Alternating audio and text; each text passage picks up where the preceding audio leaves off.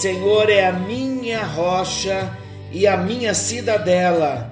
Ele é o meu libertador. Ele é o meu Deus, o meu rochedo, em quem me refugio, o meu escudo e a força da minha salvação. Graça e paz. Está chegando até você mais um encontro com Deus.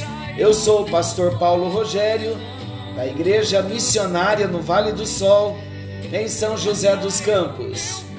Estamos juntos para compartilhar mais um pouco da palavra de Deus em mais um encontro com Deus. E estamos estudando sobre o primeiro amor, a perda do primeiro amor da igreja de Éfeso, uma igreja operosa, uma igreja que trabalhava muito, mas uma igreja que perdeu a sua devoção. Sim, temos aprendido que deixar o primeiro amor, abandonar o primeiro amor, é abandonar a devoção. Temos aprendido também que o primeiro amor não é pelo que eu faço, não tem a ver o que eu faço, mas o primeiro amor tem a ver o que eu sou. Temos visto também que o primeiro amor tem a ver com a nossa devoção, com a nossa entrega, com a nossa adoração. E temos entendido que não precisamos perder o primeiro amor, mas se o perdemos, há recursos em Deus e há recursos na palavra de Deus. No encontro de hoje, então, nós estamos retomando o assunto, o convívio com o pecado. Então, estamos falando, vamos falar de quatro aspectos porque perdemos o primeiro amor. O primeiro aspecto é o convívio com o pecado, o segundo aspecto é a falta de profundidade, e o terceiro aspecto, a falta de tratamento, e o quarto aspecto, as distrações. Estamos então no primeiro aspecto, o convívio com o pecado. Falamos da diferença do convívio com o pecado, do pecado em si. Falamos que o pecado em si é aquela pessoa que já está vivendo no pecado e está distanciado de Deus. E o convívio com o pecado, temos falado que é aquela frieza que vai acontecendo paulatinamente no coração pelo convívio com o pecado dos outros. É o que o texto de Mateus, capítulo 24, versículo 12 diz: E por se multiplicar a iniquidade, o amor de muitos se esfriará. Falamos também no que cremos acerca desse versículo. Cremos que Jesus está se referindo aos pecados da sociedade em que vivemos e a multiplicação desses pecados à nossa volta, não necessariamente em nossas vidas, quando passamos a conviver com algumas coisas que, ainda que não as pratiquemos, quando passamos a tolerar, então de repente vamos nos envolvendo com o pecado. E o perigo do convívio com o pecado é aquela famosa frase: não tem nada a ver. Nós precisamos ter um grande cuidado de não nos acostumarmos com o pecado à nossa volta, com as pessoas à nossa volta. Temos que tomar muito cuidado para não aceitarmos com naturalidade os pecados à nossa volta, como violência, imoralidade e tantos outros valores mundanos, e alguns até são chamados de cultura. Temos que tomar muito cuidado. Estamos vivendo dias em que todo o sistema jaz no maligno, o mundo jaz no maligno. Temos uma experiência para nós tratarmos, ilustrando um exemplo bíblico sobre o convívio com o pecado. Sabe como precisamos agir? Com quem nós precisamos aprender? Com Ló. Ló que saiu de Sodoma e Gomorra, que foi destruída por causa do pecado da imoralidade. A ação de Ló qual foi ou quais foram? Ló, ele não cedeu aos pecados à sua volta. Ele não deixou se contaminar. O que Ló tinha? Ló teve, na verdade, um coração que aborrecia o mal. Ló, ele se afligia com as iniquidades das pessoas à sua volta, e ele não se contaminava com as iniquidades, iniquidades são pecados das pessoas à sua volta. Há uma diferença entre se envolver com as iniquidades dos outros e se afligir com as iniquidades dos outros. Vamos ler 2 de Pedro 2, versículos 6 a 9, diz assim: E Deus livrou o justo Ló, afligido pelo procedimento libertino daqueles insubordinados porque esse justo, Ló, pelo que via e ouvia, quando habitava entre eles, atormentava a sua alma justa, olha aqui, no meio de todo pecado, corrupção e imoralidade de Sodoma. Jó se atormentava na alma Olha o que o versículo diz: atormentava a sua alma justa, cada dia, por causa das obras iníquas daqueles, daqueles. Ele perdia a paz, isso que é o sentido do atormentava sua alma justa. A alma justa de Ló se incomodava, se inquietava, se afligia por causa das obras iníquas daqueles moradores de Sodoma. E o versículo de Pedro conclui: Porque o Senhor sabe livrar da provação os piedosos e reservar sob castigo os injustos para o dia do juízo. O juízo veio sobre Sodoma, sobre Gomorra, e Ló não foi afligido por causa da sua alma justa. Então não vamos permitir que o primeiro amor, que a nossa devoção venha se esfriar por causa do convívio com o pecado dos outros. A Bíblia diz que nós devemos ser sal e luz, ter amizade sim com aqueles que não conhecem a Jesus para influenciá-los e não deixar que eles nos influenciem e venha apagar no nosso coração a chama da nossa devoção a Deus. Não podemos nos misturar, temos que separar bem, temos que conviver com eles para sermos referências, influências positivas para anunciarmos o evangelho para eles e trazê-los para Jesus e não deixarmos Jesus e irmos para o mundo com eles. Então vamos prestar bem atenção e pedir essa graça de Deus. É uma luta, é uma resistência, é batalha espiritual diária.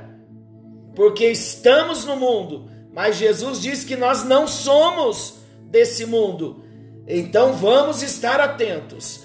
O segundo aspecto que pode também abafar, apagar o primeiro amor, a nossa devoção, é a falta de profundidade. Vamos explicar. Há muitas pessoas que vivem superficialmente o seu relacionamento com Jesus. Como é o seu relacionamento com Jesus? Você é uma pessoa superficial. No seu perfil, de um modo geral, você tem sido superficial. Não podemos. Temos que ser sinceros com Deus e mergulhar profundo no projeto de Deus e no propósito que Deus tem para nós. E há muitas pessoas que vivem um relacionamento com Jesus de um modo superficial. Um exemplo bíblico de uma vida que vive na superficialidade do seu relacionamento com Cristo. Então vamos dizer aqui, já entender o seguinte: uma pessoa que vive um relacionamento superficial com Jesus, ele já está com o primeiro amor, com a sua devoção comprometida. Porque quem ama de verdade Jesus no amor ágape, quem está envolvido com Jesus em amor, em relacionamento, não vai conseguir ser superficial. Porque a primeira coisa que Jesus trata no nosso caráter é a superficialidade. Com Jesus é na profundidade. Mas vamos a um exemplo bíblico de um coração, de uma vida superficial. Na parábola do semeador, Jesus falou sobre a semente que caiu no solo pedregoso. Vamos explicar. A semente caiu, a Bíblia diz que o semeador saiu a semear. E Jesus falou que a semente caiu em um tipo de solo, foram vários solos, mas a superficialidade está no solo pedregoso. O resultado de uma semente cair num solo pedregoso, endurecido, empedernido, o resultado é uma planta que brota depressa, mas ela não se desenvolve. Ela não desenvolve profundidade, porque a sua raiz não consegue penetrar profundamente no solo, que não tem muita terra tornando-se assim superficial. E o risco que essa planta corre qual é? Ela se desenvolveu na superfície, saindo o sol, que é a figura do calor das provações, ela pode morrer rapidamente. Lucas capítulo 8, versículo 13. A semente que caiu sobre a, sobre a pedra sobre o solo pedregoso são os que, ouvindo a palavra, recebem com alegria. Estes não têm raiz, creem apenas por algum tempo e na hora da provação se desviam. Então vamos entender aqui o perigo e ao mesmo tempo o amor de Deus ao revelar para nós esta parábola. Nós não podemos ser pessoas superficiais. Porque uma pessoa superficial, ele tem relacionamento superficial. A terra do coração é superficial. Toda palavra que cair de Deus num, numa vida, numa pessoa superficial, essa palavra não vai germinar. Porque a semente não vai encontrar uma boa terra, não vai criar raiz. E se não tem raiz, ela vai viver apenas por pouco tempo. No caso, quando falamos de pessoas, Jesus está explicando. São as pessoas que ouviram a palavra, receberam com alegria, mas não têm raiz, são superficiais, creem apenas por algum tempo e na hora da provação se desviam. Jesus não quer que nós nos desviemos na hora da provação. O nosso encontro com Jesus não pode ser superficial. Há muitos cristãos que vivem assim, não investem tempo num relacionamento diário com Deus, não oram, não se enchem da palavra de Deus, não procuram mortificar a sua carne para viverem no espírito, não se envolve no trabalho nas casas de Deus. Então a superficialidade é muito perigosa e nós temos que abrir os olhos para isso. Então, o primeiro aspecto que faz com que a gente perca o primeiro amor, o, a nossa devoção, o primeiro aspecto é o convívio com o pecado. O segundo aspecto é a falta de profundidade. Mas o terceiro aspecto é a falta de tratamento. Esse terceiro aspecto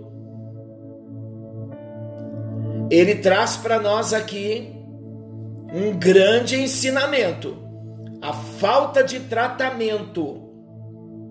Esse é um fator que contribui muito para o esfriamento do nosso amor pelo Senhor. Porque todos nós, durante toda a nossa vida cristã, nós vamos precisar de tratamento em várias áreas nas nossas vidas.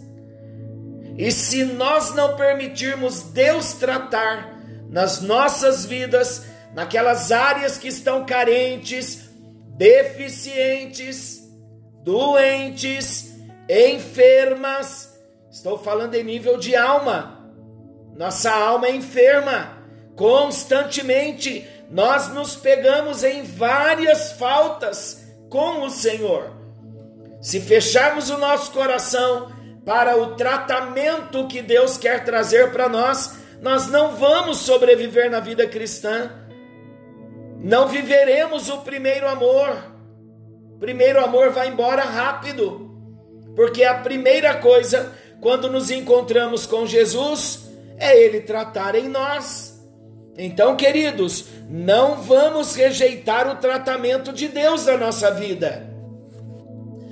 Ainda temos um exemplo na parábola do semeador, em Lucas 8, versículo 7. Preste atenção nesse exemplo que o Senhor Jesus nos deu na parábola do semeador, da semente agora que caiu entre espinhos. Outra caiu no meio dos espinhos, e estes, e estes espinhos, ao crescerem com ela, a sufocaram. Os espinhos, eles não pareciam ser tão comprometedores, porque eram pequenos. Alguns problemas em nós, quando se iniciam, eles parecem até que nem são prejudiciais, porque não tem uma dimensão grande, mas se não tratarmos das pequenas coisas quando diagnosticadas pelo Espírito de Deus, elas vão crescer.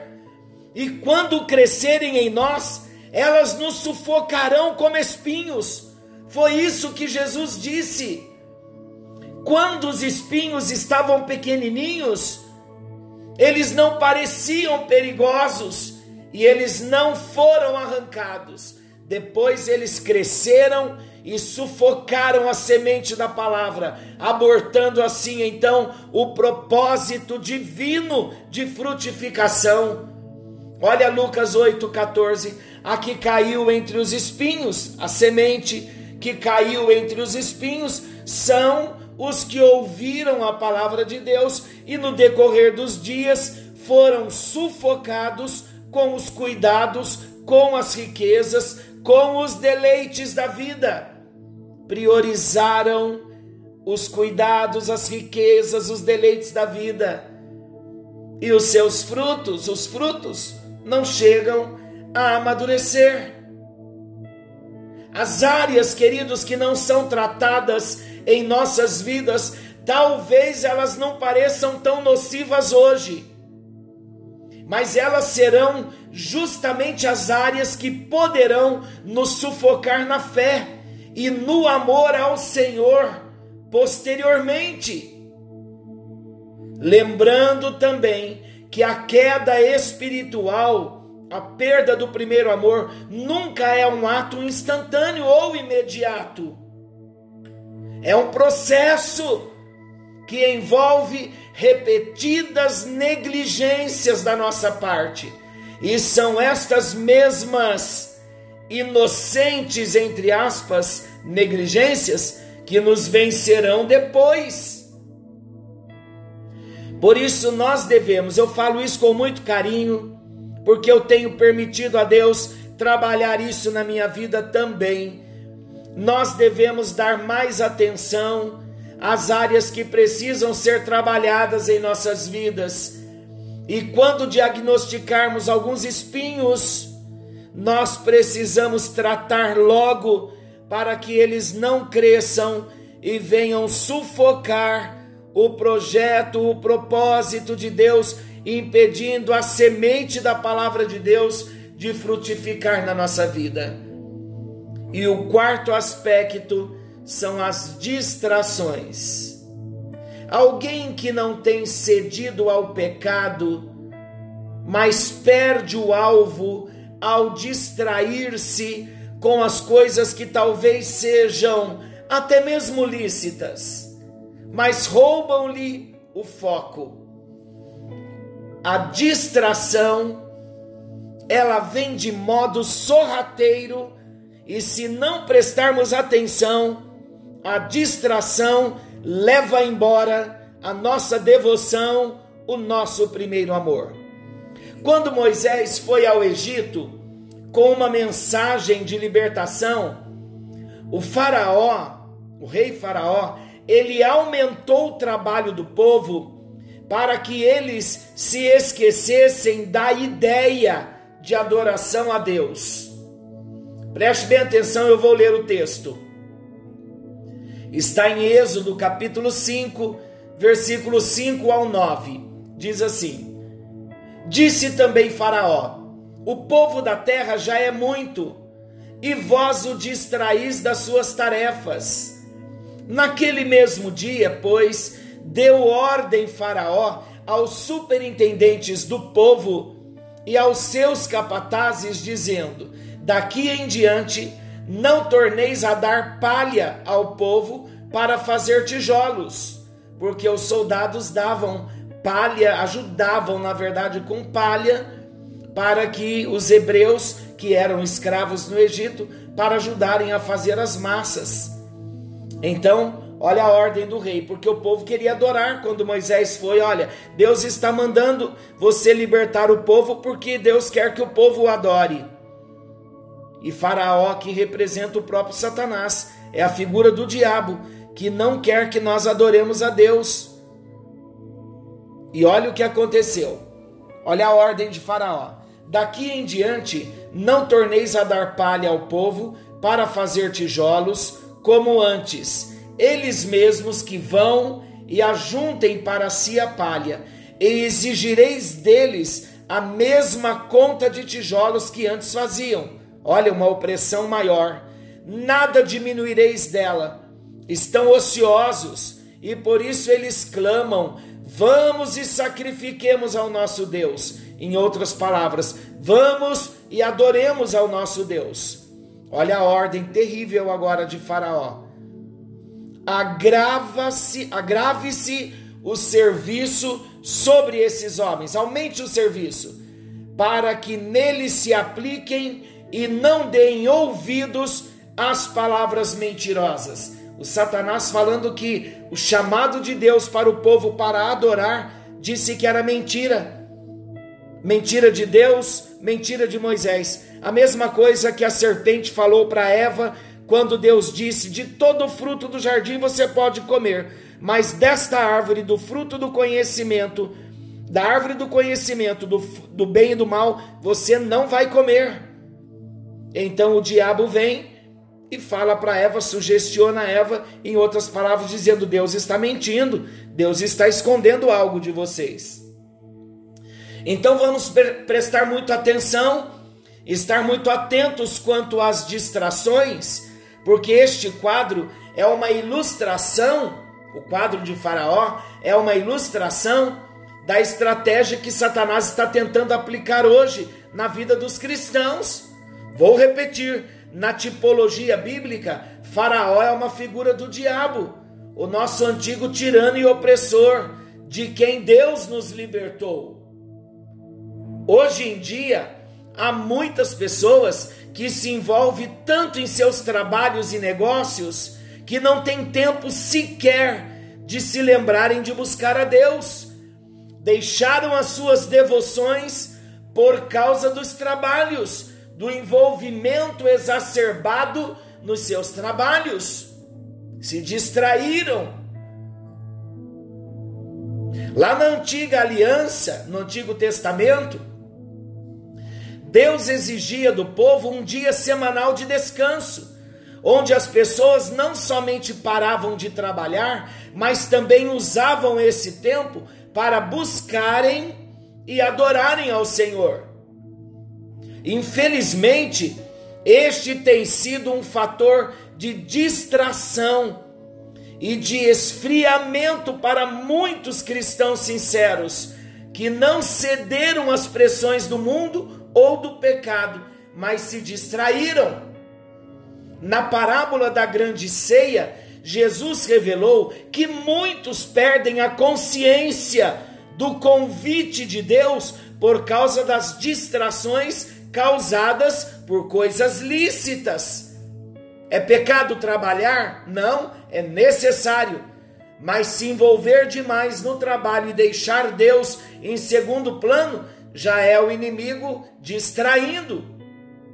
E olha as desculpas que os homens deram, os convidados na parábola da grande ceia. Olha as desculpas que eles deram. Eles disseram que não podiam ir porque tinham comprado propriedades. Disseram que não poderiam ir no banquete, na festa, na ceia por causa da melhoria da capacidade da produção, por causa da constituição de uma família, está lá em Lucas 14, do versículo 15 ao 24. Leia depois.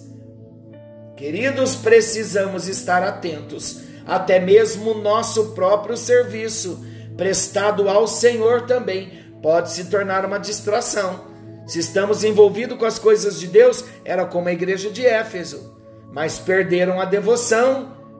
Olha o exemplo de Marta e Maria, já falamos em um dos encontros com Deus, em Lucas 10, 38 ao 42. Marta estava agitada com o trabalho da casa. Maria estava aos pés de Jesus. Marta se queixava pelo fato de haver ficado sozinha na cozinha servindo. Ela queria sim ser uma boa anfitriã. Ela queria receber e servir bem ao Senhor Jesus. Mas Jesus disse que Maria escolheu a boa parte e a parte que Maria escolheu não lhe seria tirada. E Jesus ainda encerra dizendo: uma só coisa é necessária. Nada é mais importante do que a nossa concentração em buscá-lo sem distração alguma. Então, queridos, nós vamos orar, nós vamos buscar a presença do nosso Deus agora, vamos clamar aos céus agora. E qual o propósito da nossa oração? Não podemos nos, nos divorciar do primeiro amor, abandonar a nossa devoção por causa do convívio com o pecado. Não podemos abandonar o primeiro amor por causa da falta de profundidade, por uma vida superficial. Não podemos abandonar o primeiro amor pela falta de tratamento, por rejeitarmos o tratamento de Deus em áreas das nossas vidas, por não tratarmos os espinhos, os problemas que precisam ser tratados. e também não podemos perder o primeiro amor por causa das distrações. Que o Senhor nos alcance e que possamos amar a Jesus com amor ágape e guardar esse amor, guardar a nossa devoção como um tesouro, porque de fato é um grande tesouro que vai nos manter em pé diante das batalhas, das lutas, em todas as aflições que o mundo tem passado, é somente voltando o nosso coração para Deus e amando com o primeiro amor, servindo com o primeiro amor. Senhor nosso Deus, querido e amado Pai, no nome de Jesus nós oramos, nós repreendemos as distrações do maligno na nossa vida diária. Nós repreendemos todo sentimento no nosso coração que rejeita o tratamento do Senhor na nossa vida. Precisamos ser tratados. E se houver, ó Deus, resistência, será rebelião, e nós repreendemos, nós dizemos que vamos aceitar o tratamento do Senhor na nossa vida, porque precisamos melhorar a cada dia. Também nós repreendemos toda falta de profundidade. Não queremos a partir de hoje ter uma vida com o Senhor superficial. Não queremos ter um relacionamento superficial contigo, Jesus, de modo algum. Nós queremos uma vida, um relacionamento em profundidade com o Senhor, porque queremos uma vida de aliança, um relacionamento diário de aliança com o Senhor. E nós queremos também ser como Ló, não queremos conviver com o pecado à nossa volta Ajuda-nos, ó Deus. Não permita que o amor que o Senhor nos trouxe, o amor que levou Jesus a morrer na cruz em nosso lugar, esse amor que já foi derramado no nosso coração, não permita que nós venhamos perder esse amor, ó Deus, no meio do caminho.